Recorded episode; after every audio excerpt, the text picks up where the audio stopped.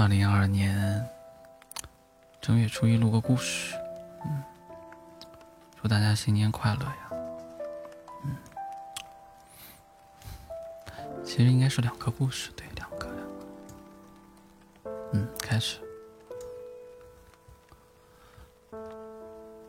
我妈告诉我，她和我爸就见了一面就嫁给他了，确切的说是见了照片一面就嫁给他了。那时候的人不会说假话，有啥说啥。介绍人说爸爸老实孝顺，姥姥听了合适，把照片递给妈妈，问怎么样。妈妈低着头说：“嗯。”就这样，我爸和我妈就结婚了。如果用现在的话说，他们应该是彼此的初恋，或者说。先结婚，后恋爱。结婚后不久，我爸就出去打工去了。八十年代打工是潮流。经人介绍，爸爸扛着一个绣着上海的帆布提包，就去铁路十三局打工去了。那时候村里没有电话，爸爸就写信给妈妈，一星期一封。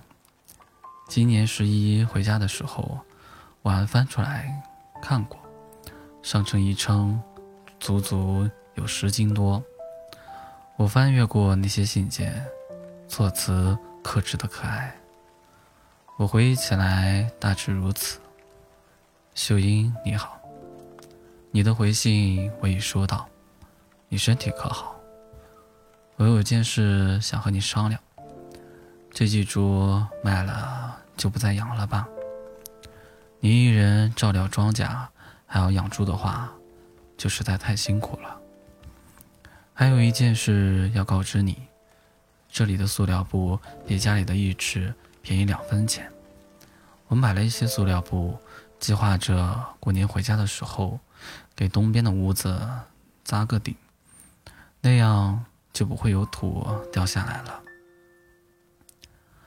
我在这边一切都好，吃的也不错，每周末还能吃上肉，改善改善伙食。你在家也不要节省，想吃什么就买一些自己吃吧。我在这边工作一切都好，你不要担心。我拍了几张照片附带在信里，一起寄给你。晚上睡觉的时候把门顶好。家里的顶门棍是桐木的，不结实。我回家刨了那棵枣树，再给你做个枣木的。就写到这里吧，你不用挂念我，你也照顾好自己。我下个星期再给你写信吧。此致敬礼。那些具有时代特色的信件早已泛黄，相框里父亲骑在江陵斗士摩托车上。英姿飒爽，那副比我还年轻的稚嫩脸庞，早已承担起家的责任。我妈说那时候的人容易满足。我爸在外打工回来，给他带了一支雪花膏，他开心到用手绢包里三层外三层。妈妈说那味道可好闻了，比俺姥姥门口开的桂花还要好闻。他只舍得在见我爸的时候抹，后来过期了，也都没有用完。那时候最好的日子就是过年，过年了人就回来了。那时候要的很少，只要人能够平平安安回家，能够踏踏实实在一起吃个饭，也就够了。幸福，可能就是这样吧。要的越少。幸福感就越强吧。后来有了哥哥和我，爸爸写信就更加频繁了。爸爸在信里说：“你好好在家看孩子就行了，农活就不要干了。春种秋收的时候我会回家的。”此后的三十多年里，爸爸年年如此，农闲出去，农忙回家，嘴上说的帮忙。心里疼的是我妈。我想，我每年十一过年必须回家，无论公司怎么增加福利，我都坚持回家。多多少少是受了爸爸的影响吧。我问妈妈：“你当初看中爸爸什么了？”妈妈说：“踏实顾家。”踏实顾家在这个时代往往会和直男划等号的。直男代表不懂风情，不会说情话，而女孩子希望有一个会撩、言语温柔的男人来疼她。在我看来，说话的温柔是最低级的温柔，而踏踏实实做出来的温柔才是真正的温柔。这也是为什么男性辨别渣男，打眼一看就明白，而女孩子却深陷其中不能自拔。都是男人，男人才知道男人的脑子里想的啥。时代缺失什么，往往风靡什么。现在年轻人向往老一辈的生活，也是对纯情向往的回归，更是对不衡量、不物质的爱情的渴望。如今这个社会，金钱成了衡量一个人成功与否的标准。谁开的车好，谁住的房大，谁给的彩礼高，就有面子。向往老一辈的生活方式，本质上是向往付出。就一定有回报的社会制度，但是现如今努力不一定得到回报，躺平更是主流，更是对付出也得不到应有回报的无声对抗。高房价、高压力、低回报，很多年轻人从北上广深打拼多年后，依然选择回老家县城偏安一隅，也是选择了父辈的生活方式。面子是爱情里最虚伪的东西，真正的爱情最不需要的，就是这些附加的筹码，那叫交易，那叫比对之后的妥协。其实最重要的就是心里装着他。我爸爸现在五十多岁了，每次在村里帮忙，主家留他吃饭，爸爸都会说：“家里做好了。”我回家吃吧。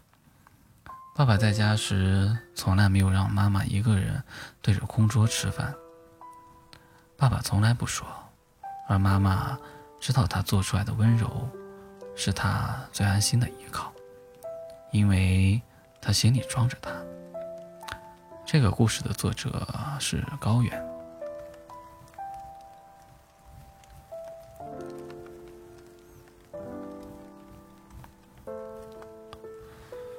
有一次，一个小姐姐小心翼翼地问我：“你是不是小时候没有被怎么爱过呀？”我惊讶的啊的反问了一声。她说：“只有没有怎么被爱过的人，才会像你一样，在接受到别人的好意的时候，第一反应不是感动，然后欣然接受，而是诚惶诚恐，不知如何言语，费尽心思的想要回报。”说这话的小姐姐是给我箍牙的牙医，当时为了划算点，在老家箍的牙，每个月得从成都回老家一次加固。我是个贪吃的，有偏好排骨、脆骨、鸡爪这里带骨头的。就算我努力克制了不去咬硬物，一个月下来，托槽也掉得七七八八了，还有钢丝吐出来，把口腔内侧划得乱七八糟。小姐姐怕我又把托槽割掉，给我加了一根压力挺强的橡皮筋，还把牙箍上有凸起的地方都细细的磨平了。不要说因为小姐姐是牙医，就是她该做的。我初中也箍过牙齿，那个医生就没有这样做过。我当时很感激，但是什么好听的话都说不出来，很奇怪。我可以面对一百多人分享获得成功案例，当着整个公司的人主持年会，但每次碰到这样别人递过来的善意和温柔，我就变成了一个结巴。第一反应总是我不配，我不值得他们对我这般好。在回老家的时候，我提了一袋水果，扭扭捏捏的，一定要小姐姐收下。赵红脸说了一句：“因为我知道你本可以不那么做的。”小姐姐后来和我聊微信，问了我那句话，一瞬间真的扎到我了。我家就是一个普通的民工家庭，爸妈都是工人，但家族人口庞大，加之嫌贫爱富、重男轻女的风气，爸妈从小就一直告诉我。一定要好好学习，让家族人对我们家刮目相看。所以我自小就有很强的胜负欲，在高一之前学习一直也是班上的前五名。但是自小我就发现，妈妈的爱在我考好的时候会表露出来，考差的时候就会收起来，取而代之的是冷言冷语，甚至是责骂。记得两件事情，现在想起来都会想哭。一件是我初中，爸爸在墙上发现了两个墨水点子，然后揍我揍到打完了衣架；一件是我高考失利，我妈把我往楼下推搡着，叫嚷着：“你怎么不去死？”几年后记起这件事情，妈妈哭着对我说：“当时压力太大。”全家都把希望寄托在我可以考个好大学上，但没有想到我名落孙山，一时间气急了，才做出了那样的事情。妈妈说：“妈妈知道妈妈不是一个好妈妈，伤害了你。我理解她和爸爸，他俩没有受过高等教育，一辈子只能帮人在工地做工。”妈妈在一五五，大夏天要和爸爸一起去工地搬搬抬抬。他玩的好的几个阿姨，每天化着小淡妆，聊着小八卦。只有他四十年没有好好的为自己活过一次。而我的爸爸也多次在工地上受伤，严重的一次甚至差点被钢筋戳瞎了左眼。他们的日子太苦了。苦到除开赚钱，已经不会说爱了。记忆中的家总是我们三个围着小桌子吃饭，吃不到两口，爸妈就会骂起对方来，或者一起骂起我来，有的时候还会动手，以至于我后来一想到“家”这个字眼，脑海里就浮现满地的锅碗瓢盆。嚎啕大哭、寻死觅活的妈妈，和被撕扯的浑身血痕蹲在台阶上抽烟的爸爸。明明是那么亲近的人，却毫不在意的用着世界上最阴毒的词语诅咒对方，乃至他们的孩子。我怨怪他们，但我不能恨他们，因为这一切都是源于他们的爱。尽管我知道，那不是正确的方式。到后面几年，我才隐隐的发现，我没有坦然被爱的能力。坦然被爱，也就是接受爱，是一个非常非常重要的能力，它比赋予爱更重要。会接受爱的人，他一定是一个会爱自己的人，因为会爱自己，所以他的爱更加的平和稳固。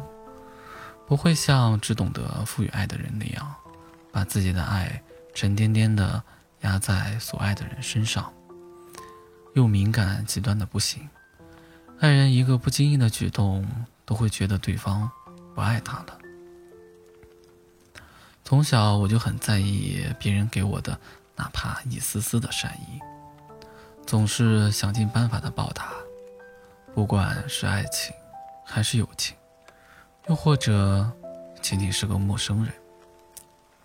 我记得小时候离家出走时，见我一直哭，于是陪着我逛了大半个菜市场的对面楼的阿姨。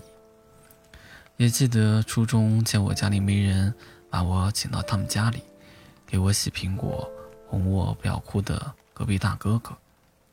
还有知道我在东北念书，吃东西吃不习惯，给我寄了一大箱四川特产的哥们儿阿斗。还有爸爸得了癌症，他跟我打电话，知道我没钱，把身上仅有的一百块钱给我的闺蜜老马。还有知道我不舍得买水乳，送了我一套水乳的线线嫂子。还有很多细碎的善意，我都在脑子里收藏的好好的。正是这些善意，让我不至于变性格古怪，甚至作恶。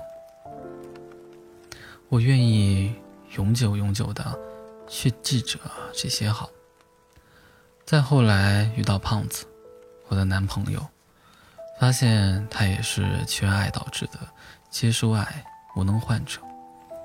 他刚遇到我的时候很装逼，一副富贵公子哥的样子，满嘴的名牌名车，身上的衣服也都是我舍不得买的轻奢牌子。